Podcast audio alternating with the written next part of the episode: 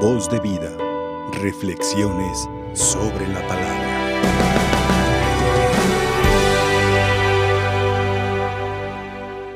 Hay varias eh, cosas que nos llaman la atención en estas fechas, pero que nos hablan de una realidad, que la muerte no termina con la vida, que la muerte es una experiencia que todos vamos a vivir.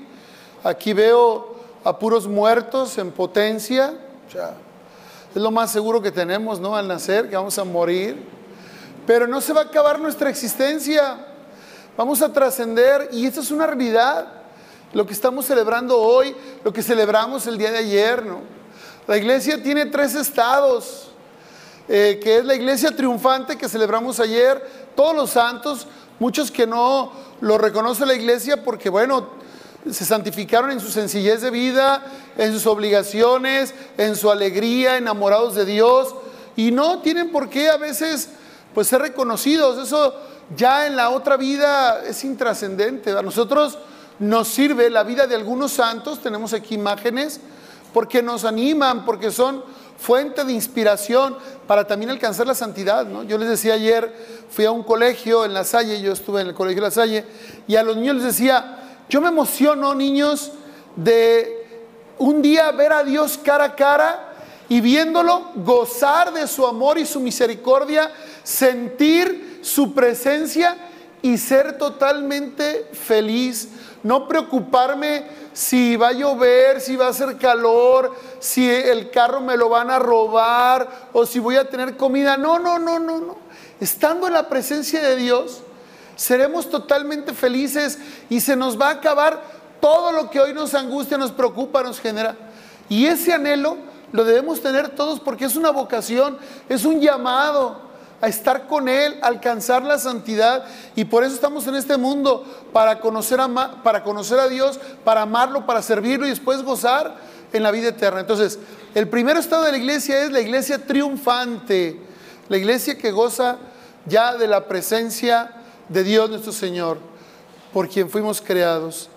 Segunda, eh, segundo estado de la iglesia, que es la que celebramos hoy, la iglesia purgante los que están en esta etapa de purificación, de este, pues espera, de espera a llegar al reino y que para eso es necesario pasar este tiempo en ese estado de vida, ¿no?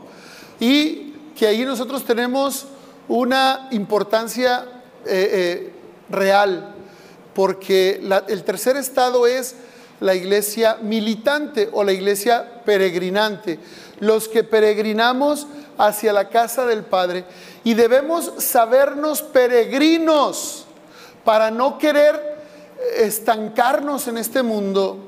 Yo leí una frase que me impresionó, dice, el que después de esta terrible pandemia hace la guerra es que no ha entendido nada. Y es cierto, ¿Cómo nos tuvimos que cuidar? Nos encerramos, eh, eh, hubo aislamiento, hubo eh, el gel y los, todo, todo lo que se usó para cuidar, para que después nos estemos matando. Para eso fue el cuidarnos, ese es el sentido. No estamos entendiendo el valor de la vida humana y que este mundo hemos venido a amar. Y no me refiero solamente al Medio Oriente, esta crisis tremenda que hay, o en Europa con Rusia y Ucrania. En nuestro México, diario hay asesinatos, esa violencia, e, ese, esa ambición desmedida por lo material, por lo que no te vas a llevar, por lo que no te va a durar, Dios mío.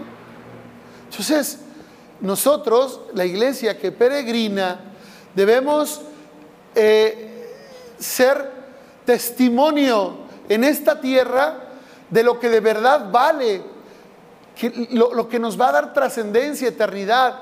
Y, este, y algo de ello es eh, la conmemoración de los fieles difuntos. Cuando una persona fallece, hay quien dice, con la mejor de las intenciones, ya se fue al cielo. No, no, no. Momentito, ¿verdad? No, no podemos canonizar. El único es nuestro Señor Jesucristo que este, canonizó a San Dimas, ¿verdad? Fue el único que antes de morir le dijo, hoy mismo estarás conmigo en el paraíso. Es el único. De ahí en más, no, pues es que era, eh, era muy, como dicen, muy fiestero. Ya fue a hacer fiesta al cielo. Pues ojalá, ¿verdad? Ojalá que así sea. Entonces, ¿qué nos toca a nosotros? Pues nos toca orar por nuestros fieles difuntos. Oiga, Padre, ¿y si ya está en el cielo? Ninguna oración es desperdiciada. El que por otros pide, por sí mismo aboga. O sea, Dios que todo lo ve y que todo lo sabe, este, tiene esta facultad de eh, en su momento aplicar la oración. Ahora, la oración es atemporal, es decir, yo puedo pedir por un fiel difunto y a lo mejor Dios utiliza la oración que pedí por mi difunto en vida, no sabemos. Lo importante es encomendar a nuestros fieles difuntos al Señor. ¿Sí? Eso es lo que se nos pide. Una vez que termine esta reflexión, el Padre Ignacio nos va a dar una indicación de indulgencias en este día por el fiel difunto que se puede, se puede ganar en este día o en ocho días. Ya nos explicará el Padre Nachito, que yo le, le, pedí que nos hiciera favor de explicar.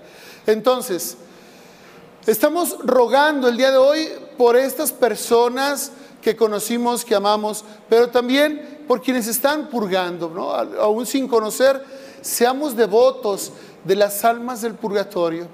Lo que escuchamos en la palabra de Dios, concretamente en este Evangelio, eh, eh, nos da una gran esperanza.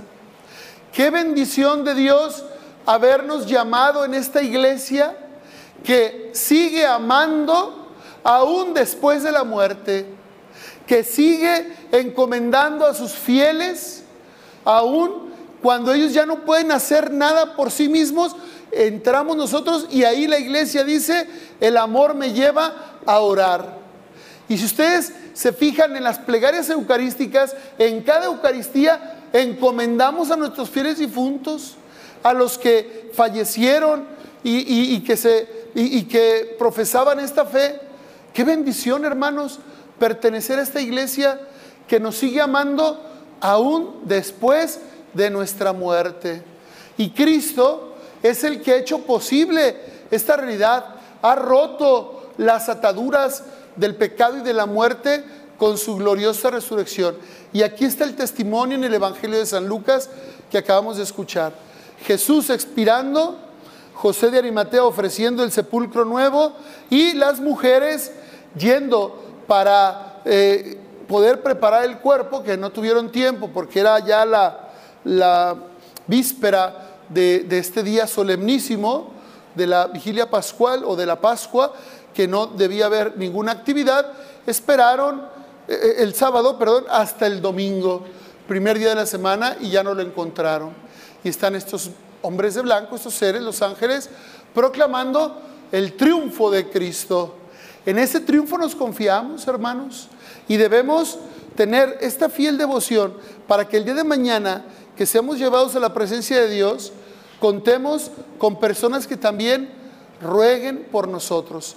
Así como el Papa Francisco tiene esta bonita costumbre, acabo de, ver un mensaje donde el Papa Francisco da un, un mensajito a los que van en el metro. Yo imagino que a todos los que usan el metro en alguna ciudad, entre la Ciudad de México, pusieron ahí un mensaje que dice que pues van cansados, van por el trabajo, pero ánimo, Dios les acompaña. Un mensaje muy, muy breve, muy concreto, y ya incluso el Papa dice, ya lo estoy sermoneando, perdón.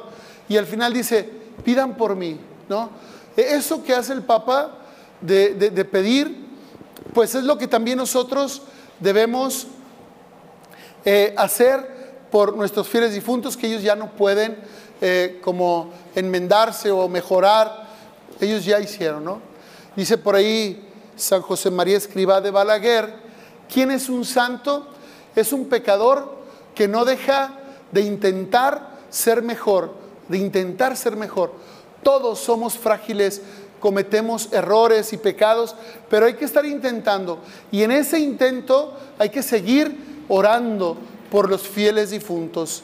para que el Señor en su infinita misericordia escuche nuestras plegarias y podamos sacar almas del purgatorio a gozar de la presencia de Dios. Y por qué no, en ese dogma de la comunión de los santos, en esta parte del credo o profesión de nuestra fe, sabemos que ellos también intercederán. Entonces, vale la pena orar por nuestros fieles difuntos.